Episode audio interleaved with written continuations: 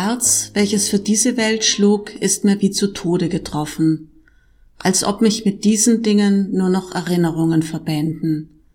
Je schreckensvoller diese Welt, wie gerade heute, desto abstrakter die Kunst, während eine glückliche Welt eine diesseitige Kunst hervorbringt. Willkommen zu meinem Podcast Kunst und Gesellschaft. Mein Name ist Dorothee Siegelin. Ich habe in den äh, letzten Folgen über die Kunst im Zeitalter der Digitalisierung gesprochen.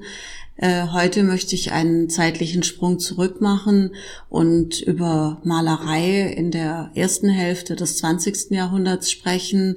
Äh, genauer gesagt geht es darum, wie die abstrakte Malerei unterschiedlich interpretiert wurde und äh, später auch in Zeiten des Kalten Krieges politisiert wurde. Das ging so weit, dass ein harmloses, wie ich finde, Bild von einem Mohnblumenfeld äh, zwischen die Räder des Kalten Krieges geraten kann und der Maler dann letztendlich zum Spielball des Kalten Krieges auch wird.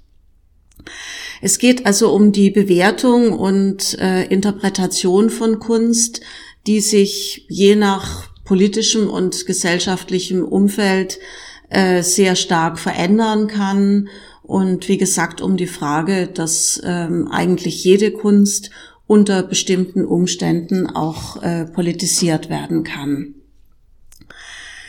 Zu Beginn des 20. Jahrhunderts hat in allen Künsten eine ganz starke Aufbruchstimmung geherrscht. Alle jungen Künstler haben das beginnende 20. Jahrhundert mit großer Freude und großem Optimismus begrüßt. Und man war der Meinung, dass jetzt eine bessere Zeit anbrechen würde, äh, vor allen Dingen, wenn man sich auch die Mittel der Industrialisierung zu Nutzen machen würde und dass dann eine bessere, gerechtere und demokratische Gesellschaft äh, geschafft werden könne. Äh, was interessant ist, in der Zeit äh, herrschte in vielen Bereichen der Kunst die Auffassung, dass es eine Art Zwillingsrevolution im Bereich der Kunst und der Gesellschaft geben könne. Das heißt, die Künstler sahen sich als Avantgarde, als eine Art Speerspitze, die mit ihren künstlerischen Mitteln schon mal dazu beitragen könnten, diese bessere und ähm, gerechtere Welt, diese neuartige Welt äh, vorzubereiten und damit eben auch zu einer Gesellschaftsreform beitragen zu können. Ähm, es wurde gefordert, eine radikal neue Bildsprache, die äh, ein Symbol eben für die radikale Veränderung auch ähm, der Welt sein sollte, ähm, es sollte eine Bildsprache werden, die nicht mehr abbildend sein sollte und äh, die auch Raum in einer anderen Weise abbilden sollte, wie man das in der westlichen Malerei seit der Renaissance getan hatte. Äh, damit wurde letztendlich gefordert, äh, dass Konventionen, die fast 500 Jahre lang in der westlichen Malerei, in der europäischen Malerei gegolten hatten, geändert werden sollten und äh, über Bord geworfen werden sollten, weil man eben der Meinung war, dass man jetzt im frühen 20. Jahrhundert in einer so neuartigen Welt äh, leben würde, dass die alten Stile, die alten Bildmittel und auch die Bil alten Bildinhalte nicht mehr geeignet äh, sein würden, um dieses wunderbare neue Zeitalter einzuläuten. Das heißt, äh, der Kunst wurde auch eine ganz wichtige Bedeutung beigemessen, ähnlich wie das auch Schiller schon getan hatte, nämlich Kunst wurde auch als eine Art Mittel der Gesellschaftsveränderung äh, betrachtet, was man vor allen Dingen natürlich in Bereichen Architektur und Design auch ähm, sehr gut nachvollziehen kann. Im Zuge ähm, all dieser Neuerungsbewegungen und auch all dieser Forderungen, dass im 20. Jahrhundert ein neuer Kunststil für eine neue Zeit geschaffen werden sollte, äh, spielt die abstrakte Kunst ähm, eine ganz wichtige Rolle. Die abstrakte Kunstsprache war ja eine sehr radikale Kunstsprache, die eben tatsächlich mit all dem gebrochen hat oder mit vielem gebrochen hat, äh, was man bis dahin so mit ähm, Malerei verbunden hat und ähm, an die abstrakte Kunstsprache äh, wurden dann auch äh, ganz große Hoffnungen geknüpft. Was ganz interessant ist, wenn wir die Zeit betrachten, etwa zwischen 1907 und 1960, da man, kann man feststellen, dass es äh, in der westlichen Kunst so Art Wellenbewegungen gab, zwei große Wellenbewegungen. Zum einen eben die Entstehung der abstrakten Kunst, die dann ähm, Ende der 20er Jahre äh, in Kritik geraten ist. In den 30er Jahren ähm, hat sich in Europa der Faschismus ausgebreitet und die meisten faschistischen Regime haben dann einen anderen Kunststil unterstützt, sagen wir mal. Ähm, nach dem Zweiten Weltkrieg gab es noch einmal eine große Renaissance der abstrakten Kunst in der gesamten westlichen Hemisphäre. Also das kann man wirklich sagen. Fast in der gesamten westlichen Hemisphäre haben fast alle Künstler, wir werden äh, später auch davon sprechen, dass es natürlich auch Ausnahmen gab, aber haben sehr, sehr viele Künstler in der westlichen Hemisphäre abstrakt gemalt und ähm, auch nach dem Zweiten Weltkrieg waren mit der abstrakten Kunst ähm, ganz bestimmte ähm, Hoffnungen verbunden.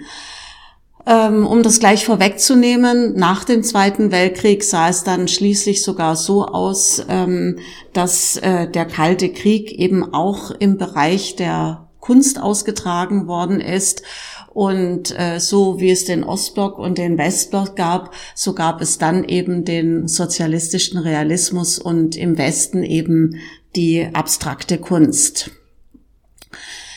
Ähm, ich möchte jetzt nochmal das einleitende Zitat von Paul Klee vorlesen. Paul Klee schreibt in seinen Tagebüchern 1915, das Herz, welches für diese Welt schlug, ist mir wie zu Tode getroffen als ob mich mit diesen Dingen nur noch Erinnerungen verbänden.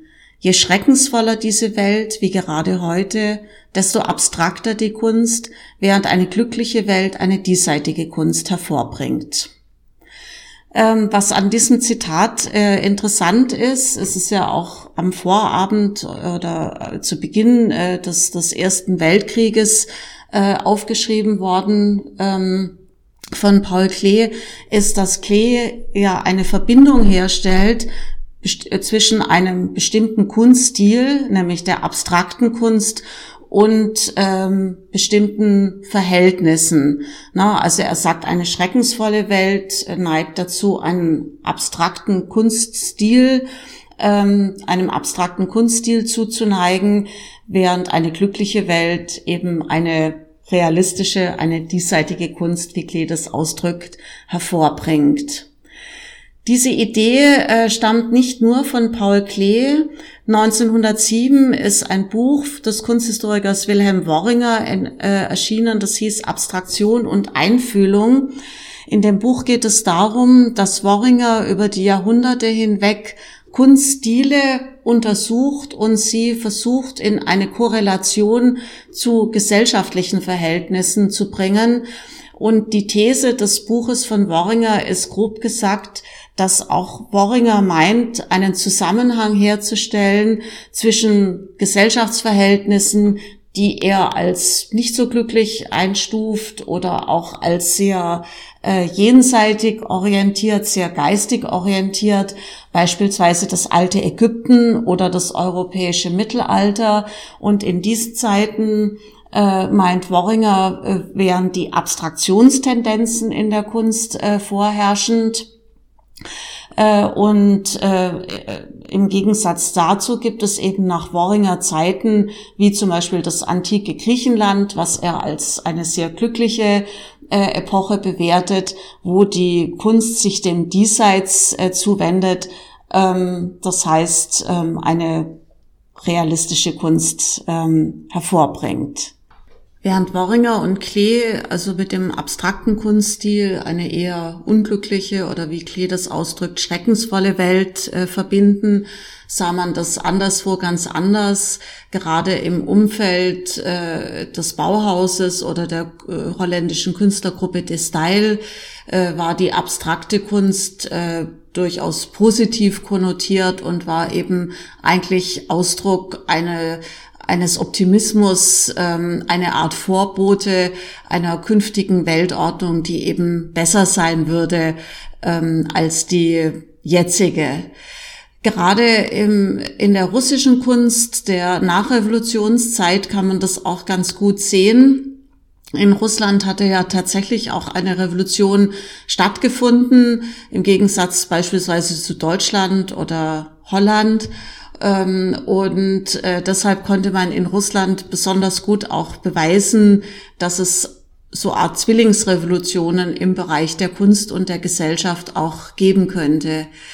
Nach der Revolution gab es eine wirklich Flut von russischen Künstlern, Architekten, Designern, die sich also voller Freude dran gemacht haben, nicht nur in einem neuen Kunststil zu malen oder zu bauen oder zu designen, sondern die auch wirklich direkt gesellschaftlich aktiv sein wollten, die mit Agitprop-Zügen durch das ganze Land gezogen sind und äh, mit Arbeitern und Bauern diskutiert haben und versucht haben, die Ideen der Revolution überall im Land zu verbreiten die äh, Multifunktionskleidung entworfen haben, die nachgedacht haben über den perfekten Ofen, der also nur ganz wenig Brennmaterial braucht und ganz furchtbar warm wird und solche Dinge. Äh, das war also eine ganze Gruppe von Künstlern, die ähm, wirklich auch tätig werden wollten, auch praktisch tätig werden wollten.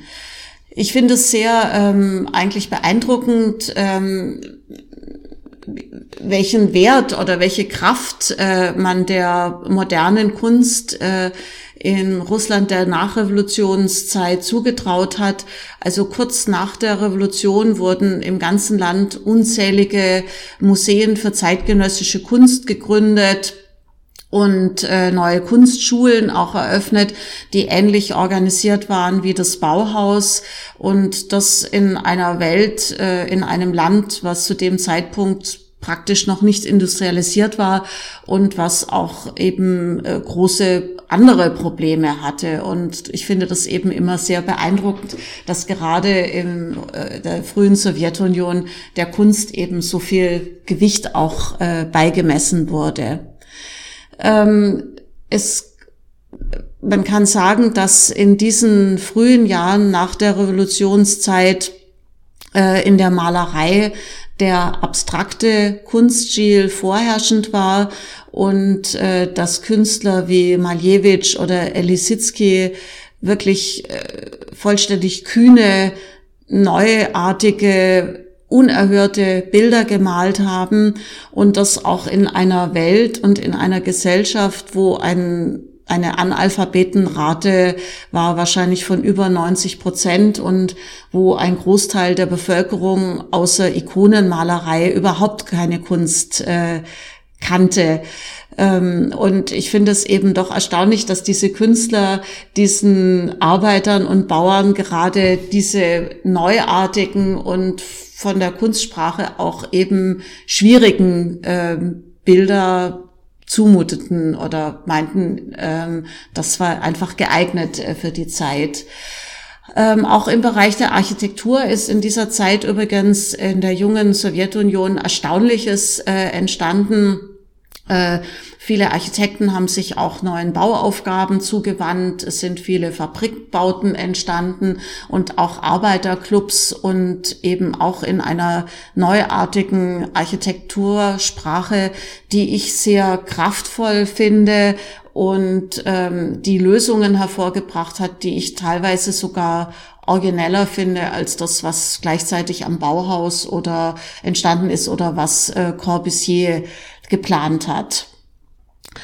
Ende äh, der 20er Jahre ähm, oder mit dem Aufkommen des äh, Stalinismus kamen diese Kunstströmungen in die Kritik ähm, und unter Stalin wurden schließlich in der Sowjetunion die Künste gleichgeschaltet und ähm, der sozialistische Realismus wurde als offizieller Kunststil eingeführt und Künstler, die anders weiterarbeiten wollten, wurden dann auch ähm, starken Druck ausgesetzt und wurden de facto mit Arbeitsverbot äh, belegt oder wurden teilweise eben auch ähm, in die Lager geschickt.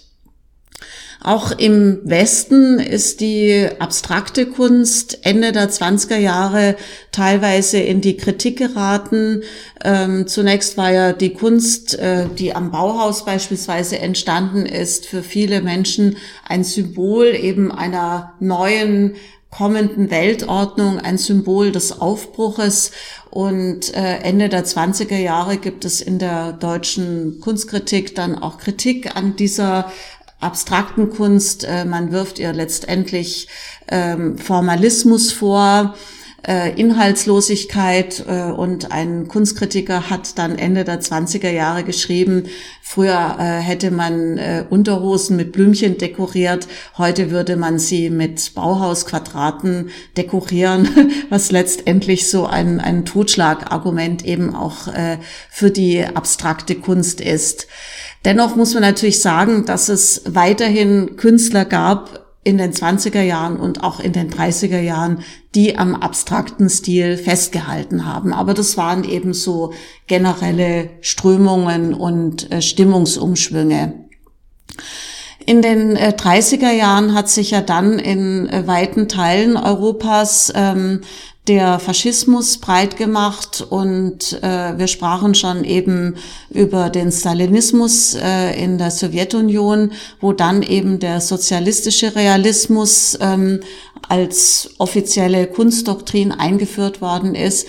Wenn Sie ähm, nach Nazi-Deutschland blicken, muss man auch sagen, dass eben Künstler, die davor beispielsweise am Bauhaus gearbeitet haben und abstrakt gemalt worden, ge gemalt haben, dann als entartet äh, klassifiziert worden sind und ähm, der offizielle Kunststil der 30er Jahre eben auch in irgendeiner Form ein ähm, realistischer Kunststil war. 1939 ähm, erscheint ein Aufsatz des amerikanischen Kunstkritikers Clement Greenberg, der betitelt ist Avantgarde und Kitsch.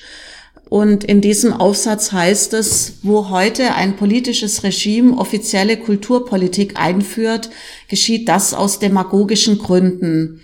Wenn in Deutschland, Italien und Russland Kitsch die offizielle Richtung der Kultur ist, dann nicht, weil die Regierungen dieser Länder mit Kulturbanausen besetzt sind, sondern weil Kitsch in diesen Ländern die Kultur der Massen ist. Mit diesem Aufsatz von Clement Greenberg war das Argument ähm, praktisch da, ähm, was auch noch dem Zweiten Weltkrieg äh, der Westen immer benutzt hat, um sich mit dem sozialistischen Realismus zu befassen. Nämlich man hat gesagt, das sei Kitsch. Und ähm, erst in jüngsten Tagen fängt auch ein Umdenken an und es gibt inzwischen doch auch einige Kunsthistoriker und Kulturhistoriker, die die Malerei des äh, sozialistischen Realismus neu bewertet haben möchten. Clement Greenberg äh, schreibt, Kitsch äh, sei Produkt der industriellen Revolution. Die Massen ähm, seien in die Städte ähm, gewandert und die Leute, die früher am Land gelebt hatten, die hatten eben es dort mit Volkskunst zu tun und äh, diese Massen seien dann eben ähm, in die Städte abgewandert, weil sie am Land kein Auskommen mehr hatten. Ähm, und in den Städten habe sich dann eben die ehemalige Volkskunst zum, zur, zum Kitsch gewandelt, der von äh, Greenberg als eine Art äh, Ersatzkultur beschrieben wird. In den 30er Jahren fand äh, in Frankreich äh, eine erbitterte Debatte um den äh, Realismus statt. Das war in den Jahren 1935, 36, La Querelle du Realisme die Initiative ging von dem Schriftsteller Louis Aragon aus. An der Debatte selbst haben sich aber auch Künstler wie Fernand Léger beteiligt, der Architekt Le Corbusier oder André Malraux. Und ähm, es wurde eben gestritten zum einen um äh, den Realismus oder Nicht-Realismus als Kunststil. Es ging aber auch äh, konkret um die damaligen Vorgänge in der Sowjetunion. Ähm, es gab äh, durchaus ähm, Künstler oder Literaten wie Aragon, die sich dann auch auf die Seite Stalins gestellt haben und gesagt haben, Massenexekutionen sind beispielsweise notwendig, um das richtige Ziel zu erreichen. Dafür sind eben Opfer notwendig und es gab äh, Leute wie Leger, die das eben anders gesehen haben und sich dann auch von der Sowjetunion distanziert haben. Man muss sagen, die Sowjetunion äh, war nach der Revolution für viele wirklich so eine Art Sehnsuchtsland. Äh, es galt als modernes Land und während wir im Westen Europas vielleicht immer glauben, wir seien so der Kulturträger und der Nabel der Welt, sah man das damals äh, schon anders. Äh, viele betrachteten eben damals die USA und die junge Sowjetunion als die attraktivsten Länder der Zeit und auch äh, Palästina und äh, Westeuropa als etwas altmodisch und verzopft, aber das nur so am Rande. Ähm, es gibt auch schon Ende der 20er Jahre in Deutschland eben Kritik zum einen an der abstrakten Kunst ähm, und äh, es gibt auch Künstler wie Otto Dix, ähm, die ähm, bewusst eben äh, realistisch gemalt haben, weil sie der Meinung waren, äh, dass es in der Weimarer Republik eine Kunst braucht, die die Massen direkt anspricht, die ähm, verständlich ist, ähm, die ähm, politische Botschaften ähm, direkt äh, vermitteln kann. Und äh, Leute beispielsweise wie Dix oder Georges Cross waren der Meinung, ähm, dass äh, beispielsweise rote und blaue Rechtecke und Quadrate viel zu allgemein sind, als dass sie nun wirklich ähm, die Leute aufrütteln könnten und äh, zu einer Gesellschaftsveränderung beitragen könnten. Also Leute wie Dix und Gross haben wirklich eine verständliche, eine didaktische Kunst gefordert. Oder wie Otto Dix das 1927 ausgedrückt hat, für mich bleibt jedenfalls das Objekt das Primäre und die Form wird erst durch das Objekt gestaltet. Ähm, ja, in den 30er Jahren war das dann sowieso alles äh, obsolet. Darüber sprach ich ja gerade schon. Also auch Leute wie Otto Dix ähm, galten dann letztendlich als entartet. Nach dem Zweiten Weltkrieg gab es nochmal eine große Aufbruchsbewegung in der westlichen Hemisphäre und äh, man kann mit Abstrichen sagen, dass in der Zeit etwa zwischen 1945 und 1955 zumindest sehr, sehr viele Künstler in der westlichen Hemisphäre, ähm, die sich ähm, für avantgardistisch gehalten haben, abstrakt gemalt haben. Das hat äh, verschiedene Gründe gehabt. Ähm, man hat die abstrakte Kunst nach dem Zweiten Weltkrieg als eine Art Geburt oder Wiedergeburt äh, erlebt. Also so, wie man aus den zerstörten Städten oder zerstörten Gesellschaften eben neue Städte oder neue Gesellschaften aufbauen wollte, so sollte die Kunst auch noch mal neu geschaffen werden. Also man hat diese abstrakte Kunst wirklich als eine Art Wiedergeburt nach der Stunde Null ähm, empfunden. Die abstrakte Kunst wurde als internationale Kunst verstanden, die jenseits ähm, nationaler und kultureller Grenzen überall auf der Welt ähm, verständlich sei. Ob das jetzt wirklich der Fall ist, sei dahingestellt, aber so hat man das eben ähm, interpretiert. Und äh, speziell in Deutschland war die abstrakte Kunst natürlich auch eine Möglichkeit, an eine Kunstsprache anzuknüpfen, die ähm, in Deutschland zumindest wesentlich auch mitentwickelt worden war im Umfeld des Bauhauses und so weiter äh, und damit anzuknüpfen an die 20er Jahre, die ja äh, durch die Kulturpolitik der Nationalsozialisten und die entartete Kunst und so weiter vollständig äh, ausradiert äh, worden waren. Der Kunsthistoriker äh, Eberhard Rothers äh, äh, schreibt beispielsweise über eine Arbeit von Fritz Winter, dieses Bild packte mich, denn es wirkte auf mich als Impuls der Freiheit und Befreiung, als Katharsis.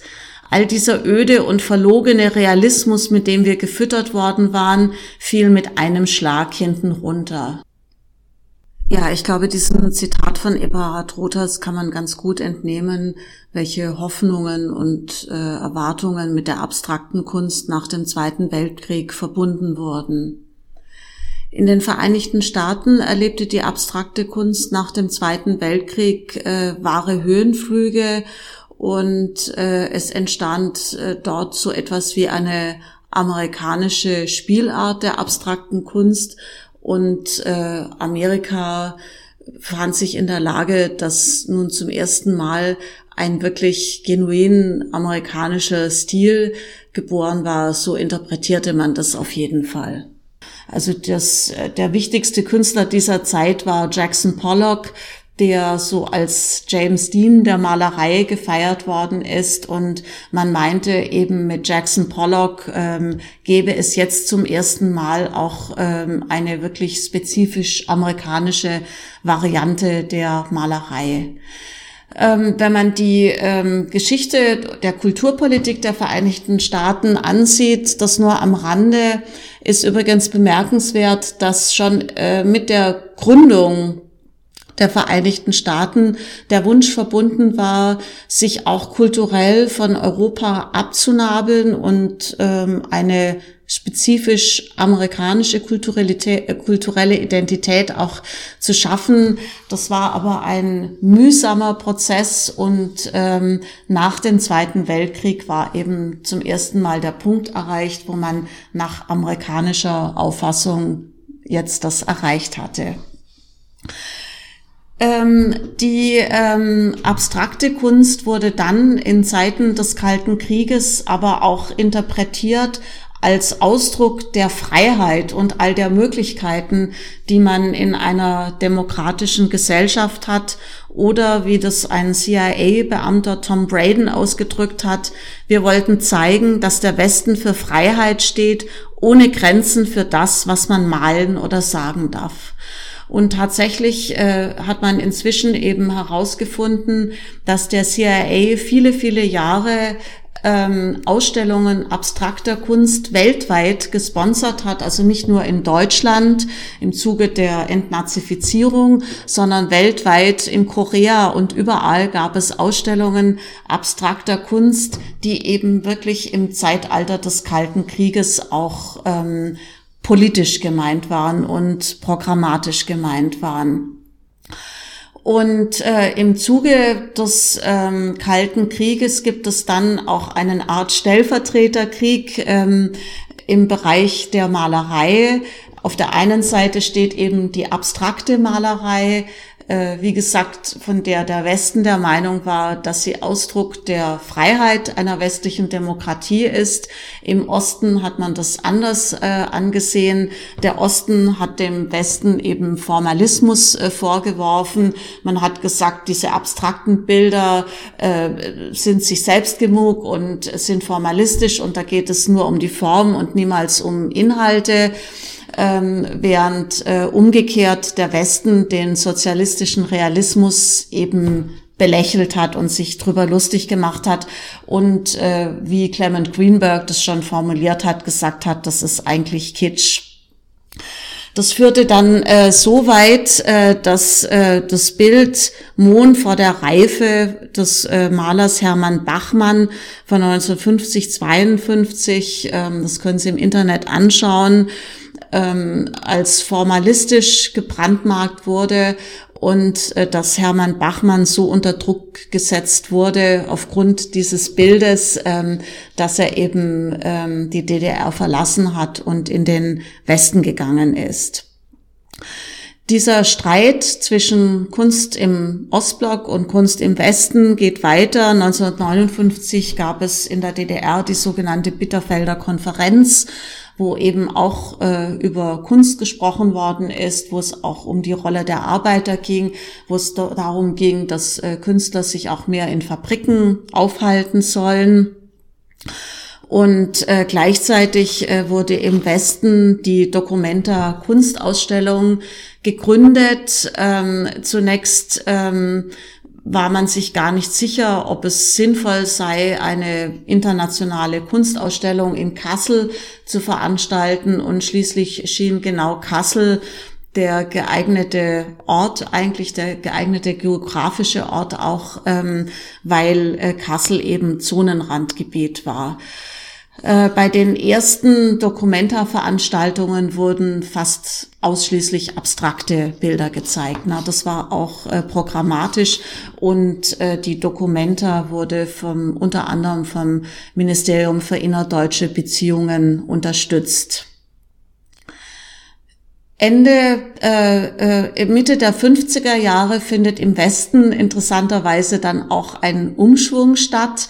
Ähm, es findet eine Kritik statt an der abstrakten Malerei und äh, es gibt äh, eine neue Kunstströmung, die dann den Westen erobert wird, erobern wird, die sogenannte Pop Art. Das heißt auch im Westen, wenn Sie so wollen, wird die Malerei dann realistischer. Es gibt eine junge Generation von Künstlern, äh, die sagen, wir leben in einer modernen Welt, in einer Konsumgesellschaft, in einer Welt, die von den Medien geprägt ist und da ist es einfach nicht mehr angebracht, ähm, sich mit bunten Kreisen und Quadraten zu beschäftigen. Äh, sondern wir wollen eben diese neue Welt darstellen und äh, Künstler wie Andy Warhol oder Klaas Oldenburg werden dann die neuen äh, Kunststars. Ähm, es gibt dann nochmal, wenn Sie so wollen, einen, eine Rückkehr auch ähm, der Malerei und der gegenständlichen Malerei in der deutschen Kunst ab Ende der 70er Jahre. 1981 ähm, äh, fand in London die Ausstellung statt A New Spirit in Painting, wo Künstler wie Baselitz, Immendorf, äh, Lüpertz und so weiter ausgestellt worden sind, die ja tatsächlich in den 70er Jahren wo die Malerei insgesamt dann sehr unter Beschuss geraten ist und äh, wo viele Künstler wie Beuys gesagt haben, ein Bild heute zu malen passt sowieso überhaupt nicht mehr in die Zeit. Wir müssen neue ähm, Formen für die Kunst finden äh, und wo die Kunst sich dem Event nähern sollte und solchen Dingern, äh, wo diese Künstler bewusst an der Malerei festgehalten haben, versucht haben, die Malerei für das 20. Jahrhundert zu retten. Das ist ja auch das große Thema von Gerhard Richter immer gewesen. Und äh, was diese Künstler eben auch auszeichnet, ist, dass sie sich dann bewusst auch ähm, deutschen Themen, Themen der deutschen Geschichte äh, zugewandt haben, wie beispielsweise Anselm Kiefer oder Immendorf, der in einer Zeit, wo viele im Westen sich nicht mehr besonders für die deutsche Teilung interessiert haben, begonnen hat, äh, wirklich auch Bilder eben ähm, über die deutsche Teilung zu malen. Und vielleicht noch ein Satz zu Gerhard Richter. Gerhard Richter ist ein besonders interessanter Fall, weil er ja aus dem Osten kommt, ähm, aus Dresden und in Dresden Wandmalerei gelernt hat und im Stil auch des sozialistischen Realismus ausgebildet wurde, äh, dann in den Westen gegangen ist und dort nochmal ein zweites äh, Studium gemacht hat an der Düsseldorfer Kunstakademie und äh, Richter hat ja Zeit seines Lebens immer versucht, an der Malerei festzuhalten, das gemalte Bild ähm, im 20. Jahrhundert zu retten, obwohl es im 20. Jahrhundert eben immer wieder unter Beschuss geraten ist und viele gesagt haben, die Malerei ist tot, äh, heutzutage malt man einfach keine Bilder mehr und der aber gleichzeitig sich auch immer geweigert hat, ähm, sich für einen Stil zu entscheiden, der also immer versucht hat, seinen Weg zu gehen, jenseits der Klassifizierung von äh, Realismus und abstrakter Kunst. So viel für heute. Vielen Dank äh, fürs Zuhören. Äh, wenn Sie Lust haben, schicken Sie mir doch äh, gerne eine Mail auch an die unten angegebene Mailadresse. Wir hören uns wieder in zwei Wochen und dann möchte ich äh, drüber sprechen, wie der Kalte Krieg auch ähm, im Bereich der Architektur ausgetragen wurde. Bis dann, Ihre Dorothee Siegelin.